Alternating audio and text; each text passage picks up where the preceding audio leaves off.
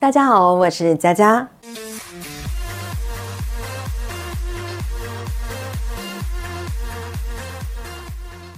上星期我们分享了网友严翔投稿的故事，他说了以前读书学校里面的灵异事件。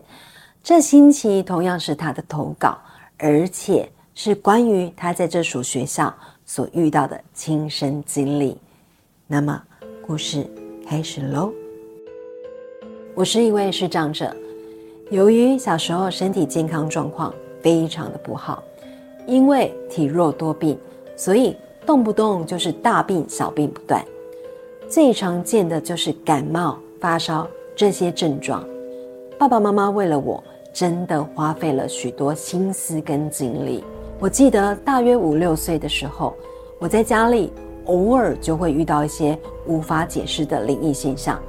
因为视力不良的关系，所以在七岁那一年，我就独自从桃园离乡背井，到台北的一所特殊学校就读一年级。因为当时年纪很小，又加上我是一个人住校，所以那段时间呢，我都非常的内向，也非常的害羞，不善于跟其他的小孩子玩在一起。因为平常时间哦。我们都是住在学校的宿舍，偶尔才能回家跟父母团聚。因此，体弱多病的我，以前在学校就常常动不动就感冒发烧。由于我的体质比较弱，导致气场比较差，因此在学校也常常碰到一些无法解释的灵异经验。在上一集的影片中。我提到学校的一些灵异传闻，而接下来要说的故事，则是发生在我自己身上的可怕事件。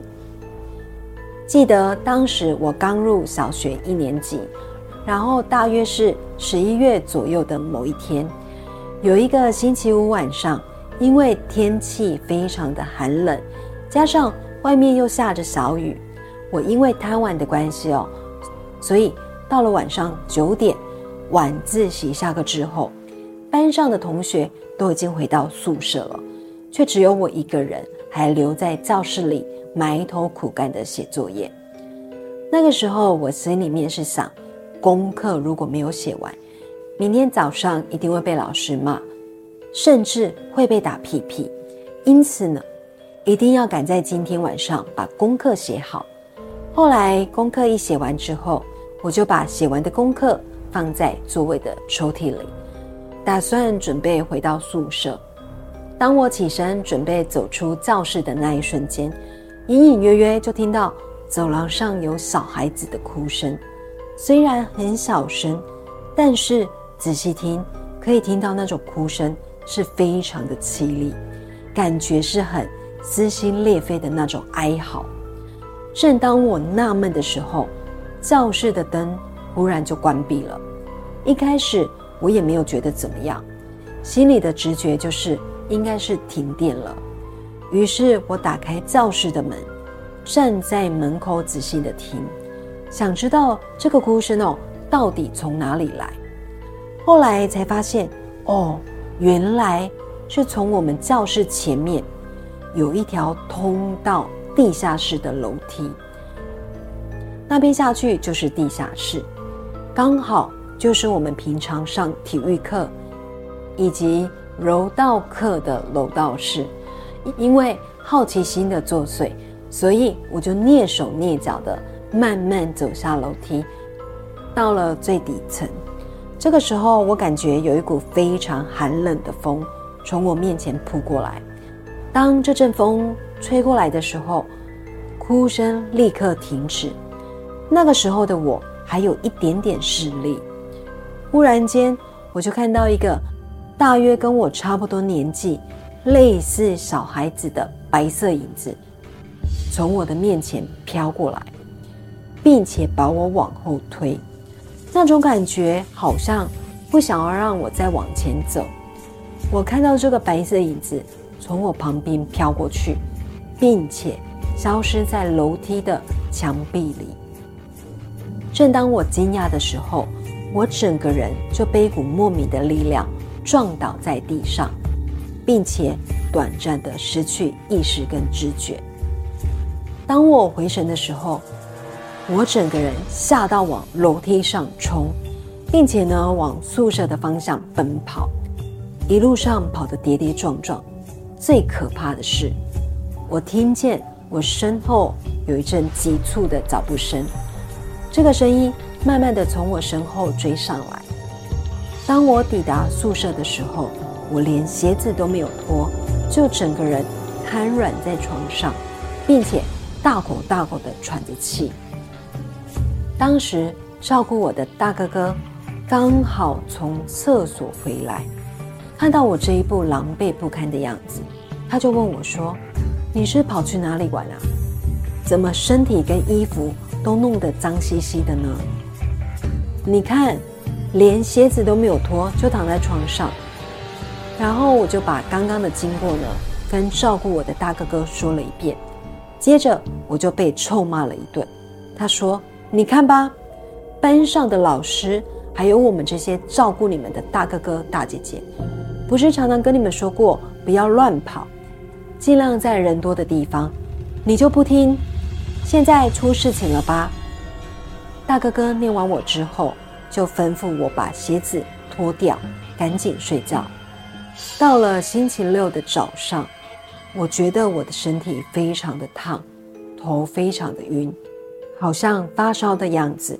于是我就跟同寝室的大哥哥说：“我起不来，头好晕。”大哥哥马上请来了宿舍辅导员，查看我的状况。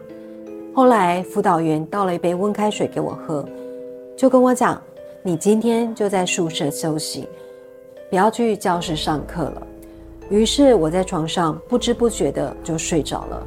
等到我再次醒来的时候，已经是早上十点了，大约是第二节下课的时候。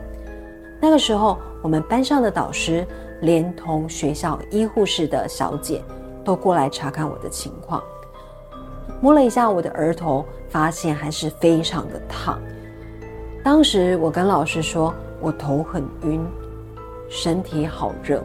于是医护小姐马上叫我转过身，趴在床上，并且替我量了肛温。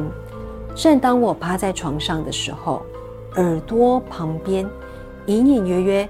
听到昨天晚上那种可怕的小孩哭声。后来护士小姐说我的体温三十九度太高了，于是替我塞了一颗退烧塞剂，并且吩咐我好好休息。接着他们就离开了。直到我再次醒来的时候，已经是中午十二点，第四节下课了。班上的导师呢，带着我的爸爸妈妈来到宿舍，准备把我接回家。回到家之后，爸爸妈妈马上带我到桃园某一家小儿科就诊。进去之后呢，依然感觉身体非常的不舒服，耳朵旁边隐隐约约听得到那阵莫名的哭声。这个时候，护士小姐也是叫我趴下，并且帮我量了肛温。这次的温度更高，大约在四十度左右。于是医生就问我，除了身体不舒服、发烧之外，我有没有其他的症状？我回答还会头晕。看完诊之后呢，医生就开了一包口服药，又开了几个退烧塞剂，让我们回家。回家之后，那种诡异的感觉依然存在。于是我把昨天晚上。在学校发生的事情，跟爸爸妈妈说了一遍。爸爸妈妈认为我昨天一定是在那边被冲煞到了，因此我妈妈说，明天星期天早上，我们全家人一起到庙里面拜拜，祈求平安。到了隔天星期天的早上，我的身体还是非常的烫，吃了药也没有退烧的样子，于是我的屁股。又被塞了一颗退烧塞剂，之后就跟着家人一起到大庙拜拜。说也奇怪，这几天一直高烧不退，用塞剂呢也没有什么效果。但当我们到庙里拜拜完之后，我忽然觉得我的身体渐渐退烧，也慢慢的恢复了元气，也开始有了食欲。后来到了星期一早上到学校上课的时候，在某一堂课，任课的老师突然就跟我们讲了一个故事。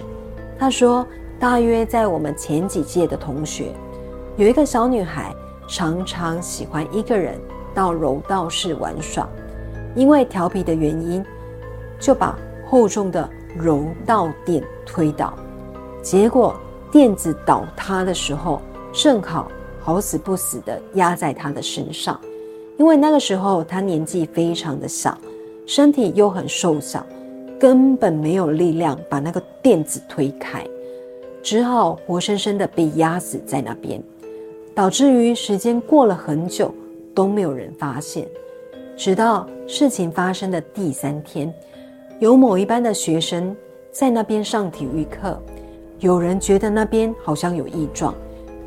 于是几个同学合力把垫子推开，才看到非常恐怖的画面。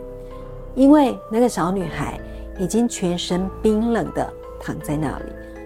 最恐怖的是，她的身体长满了蛆，脸色非常的惨白。其中有几个视力比较好一点的同学，发现他的眼睛真的大大的，还一直盯着大家看。当时在场的老师还有训导主任到了地下室处理这件事，并且打电话给这个小女孩的家长，后续到校处理小孩子的遗体。而学校自从发生那件事情之后，每天晚上大约到了九点多，宿舍的地下室就会传出阵阵的小孩哭声。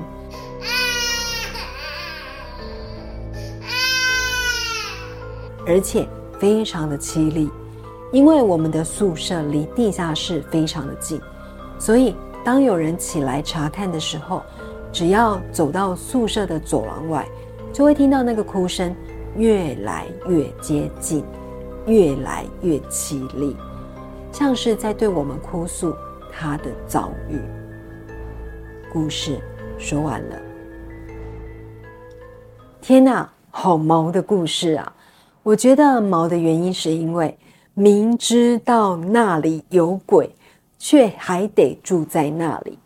投稿的网友说呢，因为他从小学一年级到高中三年级，整整有十二年的时间都在这间学校就读，住在这里面的宿舍，所以我只能说，真是辛苦你了。